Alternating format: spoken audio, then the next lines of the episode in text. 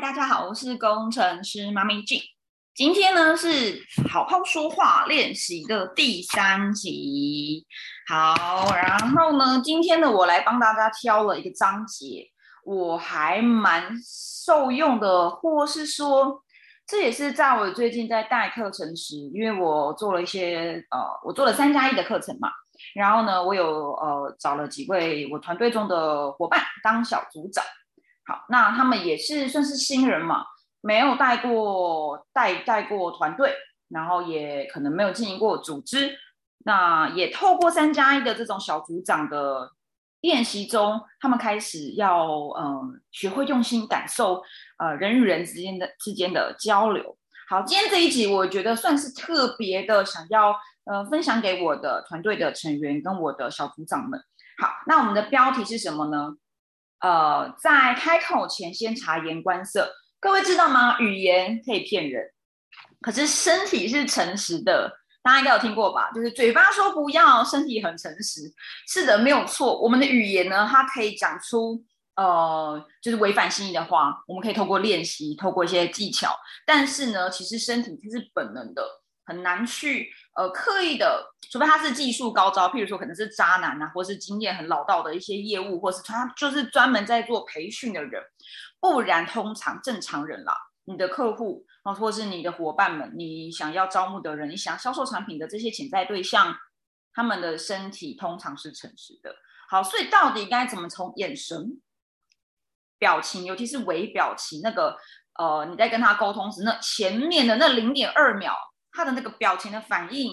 以及肢体的动作，去判断对方他真心他是怎么想的，以及他有他是不是心口不合意啊？他其实可能很想要，可是嘴巴说不要哈，可能或是说他嘴巴说很想要，但他其实只是在敷衍你。好，去透过眼神、表情、肢体动作来判断对方他没有说出口的话。好，所以今天这一集应该很多人会想听，因为我个人认为它不只是应用在。呃，业务销售的的的这个领域中，其实你在做人与人表达沟通，甚至你对你的孩子、你对你的家人、你对你的伴侣，其实这都应该说这个技巧，或者你今天理解了这件事情，我觉得未来会非常的受用。好，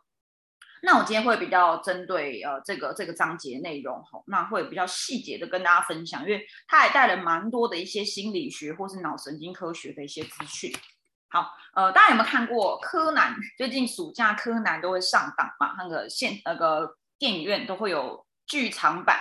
那没有听过柯南，也有听过福尔摩斯，对不对？夏洛克·福尔摩斯，知名的侦探。侦探他们厉害是什么？好，侦探呢，他厉害的是呢，他也许不需要，应该说犯罪现场的这一些犯人哦，他一定不会跟你讲真话，他一定会说谎。那要怎么样可以透过观察判断前面这个嫌疑犯他刚刚做了什么，他去了哪里，然后去推理整个过程，然后去找到真相。柯南说：“哦，其实应该是那个工藤新一说，真相只有一个，没有错，真相只有一个。但是呢，我们的我们的语言可以骗人，我们可以用很多的方式去去掩盖很多的事实与真相。但是呢，如果你懂得察言观色，你懂得身体是诚实的这件事情。”潜意识是诚实的，他没有办法，我们没有办法去控制我们的潜意识。所以，如果你懂得读心、读这些所谓的肢体动作、读表情，其实很容易去知道哦，原来刚刚发生什么事情哦，原来对方他可能想要什么。所以在尤其是在业务销售上面，懂得读心，透过他的肢体表达啊、眼神啊、表情啊，你会很容易的去觉察到哦，对方他现在的状态，他是要还是不要，或是他可能有。透露出需求的一个反应，但或许他嘴巴说不要。OK，好，那我们人人都可以成为在业务能力或是在销售能力上，或在任何领域上的福尔摩斯。那今天这一集就来让大家变成福尔摩斯。好，你可能不会这么的历老练，但是我觉得今天这一集会很有帮助。因为我刚刚快速看过，我觉得，哎，因为我在去年的十二月也有上过类似的课程，我觉得蛮有趣的啦。我也希望未来可以在节目中跟大家分享更多关于。呃，沟通情感表达这样的一个一个一个主题。好，大家知道吗？语调、表情、动作，它都透露了、透露了，应该说暴露了人的性格跟心理。在一九七二年呢，加拿大洛杉矶分校就是 UCLA 这间学校的心理学教授，他有研究提出说，沟通要有效的话，你的语言、声音、表情这些非语言甚至非语言的这些讯息，呃，都要一致。所以，如果你要让人家觉得你是有真心的，你是真的很诚恳的在表达你的想法，你是用心的，你的无论是语言或非语言的讯息，其实是要一致的。其实讲白的，就是我还蛮常讲，叫做心口合一啦。好，所以当一个沟通者他在表达的时候，他的讲话的内容跟他的非语言的讯息，譬如说肢体的动作、表情、他的情、他的那个微。那个叫做什么眼神？呃，如果是不对应的、不一致的话，大家你们觉得要听语言比较准，还是非语言比较准呢？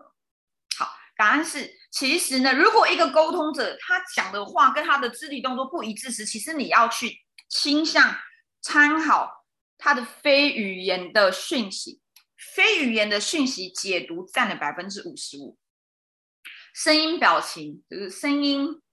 表情占了百分之三十八，而语言我们讲出来的话，其实只有占了百分之七。这让我想起了我小孩很喜欢看 YouTube，很喜欢看抖音，但是他看的影片都是外国的影片，甚至没有没有语言的，就是没有说话的影片，但他们却可以看得很开心，一直在笑。所以其实语言在对于沟通这件事情上，它并不是占了主要的百分比，大多数还是在于你如何去。呃，表达那个情感，表达那个意思，透过了非语言的讯息，哦，透过了声音、表情。所以，一个好的电影，一个好的卡通，就是我孩子看那些卡通，看的一直在笑的卡通，通常它一定是搭配了呃很夸大、很很很明确的一些呃剧情，以及很精彩的的的音乐。所以，一个讲座要好，其实它的 DJ 也非常的重要，哈，因为声音啊。表情啊，这个氛围啊，其实在沟通上也是扮演非常重要的角色。好，那非语言讯息，我刚刚有举例的那几种啊，其实它是完整的，可以包含几个哦，像是我们的肢体的行为，像如果你讲话喜欢这样子讲，正襟危坐的讲，都没有表情，一号表情，然后手都不会动，那就会让听的人其实会听得很吃力。可是如果你今天讲话可以透过手部的动作。表情的张力就会让他觉得，哎，即使我语言部分听起来好像有听没懂，但我可以透过你的表情啊、你的、你的眼神啊、你的动作，好像在接受讯息时会更清楚。好，所以呢，刚刚讲的肢体行为、表情、手势啊，都很重要，都是在这个非语言讯息中很重要的一环节。那你的呃，像是。声音的表情，我们来讲声音。声音是有表情的哦，所以为什么有的人会去听 podcast 听广播？你没有看到讲者长什么样，你也没有看到他的情绪，可是你可以感受到他的故事有多精彩呀，他想要表达的意思是什么？你而你完全用听诶，所以我们的听觉，我们的听是非常非常非常重要的。声音的表情有包含了音质、音色、音调跟讲话速度。举例，如果我现在讲话速度很快，你就会觉得很急凑，对不对？好像就是非常的需要专注的听我讲话。刚刚很快，对吧？好，我再讲一样的话。如果我现在讲话的速度是这样子，比较慢的，好，比较就是呃稳定的，声调有高有低，好，音色哦，音色就是我个人的声音嘛，那没有办法太大的改变。那呃，还有我音质，比如收音好不好，或是我今天声音听起来有没有听起来很顺，还是卡卡的，可能生病了，这都会影响到我们的听者，我们的接收讯息的那个人，他能够理解我们到多少，他们能够能不能够透过我的声音表情来理解我想要讲什么？所以呢，一个好的演讲，好的沟通，其实。呃，你的音色、音调就是高低起伏，以及包含你声音的大小，还有你声音的速度，你讲话的速度其实都很重要。再讲一场演讲，如果是销售性质的讲座，或是招商会议的话，绝对不可能慢慢的讲，对吧？因为就不会让他觉得哦，兴奋、热情，哇，好像有希望，有好像有一个商机，很棒，我应该要抓住这个感觉。但如果你今天是在课堂讲课，就不会一直用那种招商会议啊、那种激励大会的那种讲话方式去讲课嘛。这也是呃，我一个朋友，他是在学校当老师的，他有说，哎，他有听我讲话，他说，如果以我平常讲 podcast、讲 YouTube 的这样的一个方式，其实到了学校讲课是，就是不是那么的适用。我说对，因为呃，我们在做的是激励，我们在做的是启发，我们在做的是要就是让对方觉得我们的东西很适合他，所以会用很多的那种灌注能量啊，然后那种力道啊。就是要快啊，去搭配那个节奏感。可是如果我今天在学校教英文，我在学校教自然科学，我的说话绝对会跟现在是不太一样的。好，那呃，所以呢，我们可以透过声音这些非语言的讯息方式，这些管道去理解对方，或是我们先把资讯传递出去后，我们也可以听对方他的声音表情，听他的肢体动作。看他的表情跟眼神是否对焦，还是他呃飘来飘去，就可以理解对方他现在看起来、听起来怎么样。好，那在这本书中，他有讲到的是更多关于脑神经科学跟我们的人类演化。他说，哦，人类的脑子。呃，有分成爬虫类脑、哺乳类脑、人类脑。好，当然这边比较深入一点点，我觉得就不用特别在今天这一集讲，因为我怕时间讲很久。简单的讲啦，就是呃，我们的大脑可以有欺骗的功能，所以有的人说谎说的很厉害，而且是人类其实是天生就会说谎的，太需要透过练习。那人类可以说谎。人类也可以思考，人类可以刻意的去压抑、去隐藏自己的情绪，好跟想法。所以你会发现有一些人呢，你特别的难理解他想表达什么，你特别的难摸透、穿看透他的心思，他是神秘人物、神秘的隐藏人物、藏镜人。这也是跟就是他的大脑，或是可能过去的经验啊、成长的过程中所。所累积下来的可能这样的一个对象，真的你可能在销售或沟通时会特别的吃力。但是呢，他可以去改变自己的语言，对吗？我们刚刚讲语言是可以改变的，可以去欺骗，可以话术，可以去呃隐藏一些事讯息。可是呢，你仔细看对方的眼神、表情，而且是那一瞬间都，当然他可能很快又压抑自己的表情。那你可以看那前面的零点二秒的表情是什么？然后他的他的举手投足，然后甚至他讲话的语调，都会透露对方的心理性格。好，所以呢，一个人其实他再难搞定，都可以从这些潜意识的眼神、表情啊、肢体动作啊去看出来。除非他真的是呃是犯罪专家。好，那所以呢，刚刚讲到呢，微表情很重要。好在念头之前，就是我们一个念头出现时啊，我们想到了什么想要讲。这是我们的表情是会出现的，有一个叫微表情，微表情其实比语言更真实。就就像今天的标题嘛，语言可以骗人，但是身体是诚实的，尤其是微表情是真实的。好，那微表情呢？它就是指呃被抑制住的情绪，它会在脸部一闪而过。有的人他可能真的很容很很懂得如何压抑自己。可能跟他成长过程有关啊，可能他过去呃他的家人啊，他的老师啊，那些有影响力的长辈都跟他说，你不可以这样子做，你这样很糟糕，你不行，一直控制他，不让他去发展他想要的，对吗？反正久而久之，这样的人他可能蛮容易的，就自动化的去压抑自己了。可是呢，这样的人即使在成长过程中练就了压抑自己的情绪，但他还是会有那个潜意识的微表情表露在他那前的零点二秒。零点二秒后，他就压抑住了，板着一张脸，或者哦，我没有，我没有，我没有，我没有这样想哦，开始装傻，但是还是会有那零点二秒是他控制不住的，对，因为呢，实际是这样子哈，我们的肢体语言表情是在我们的讯号产生零点八秒后才有的。那前零点二秒就是我们最真实的样子，所以未来你想要沟通啊、谈判啊、销售啊、跟另一半啊说，哎，是不是出轨哈？好，没有了，或是说，哎，看孩子是不是说谎？你可以看他那零点二秒，当然就是要练一下，就是要抓住那零点二秒的微表情。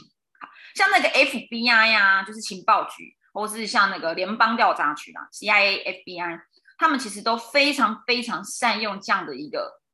技巧这样的一个专业，甚至是像我之前在上课时，呃，上一个门课叫做导师训，在那个课程中，我们就有练习看对方的眼神，你是往左边、往右边、往上、往下、往横的，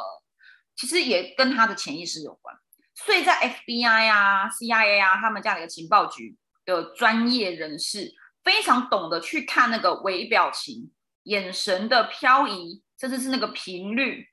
那这个就跟我们那个测谎机很像，只是他们是人肉测谎机。其实这都可以透过训练去了解对方他语言以外的真心真意。所以各位，如果你是业务员、是销售的，或是要招募的性质的这样的工作，就是你是很很重视在人与人沟通，去抓到对方讯息，再提供你的价值或提供你的服务给对方的这样的一个与人沟通的工作的话，其实今天这一集真的还蛮重要的。你要懂得非语言沟通，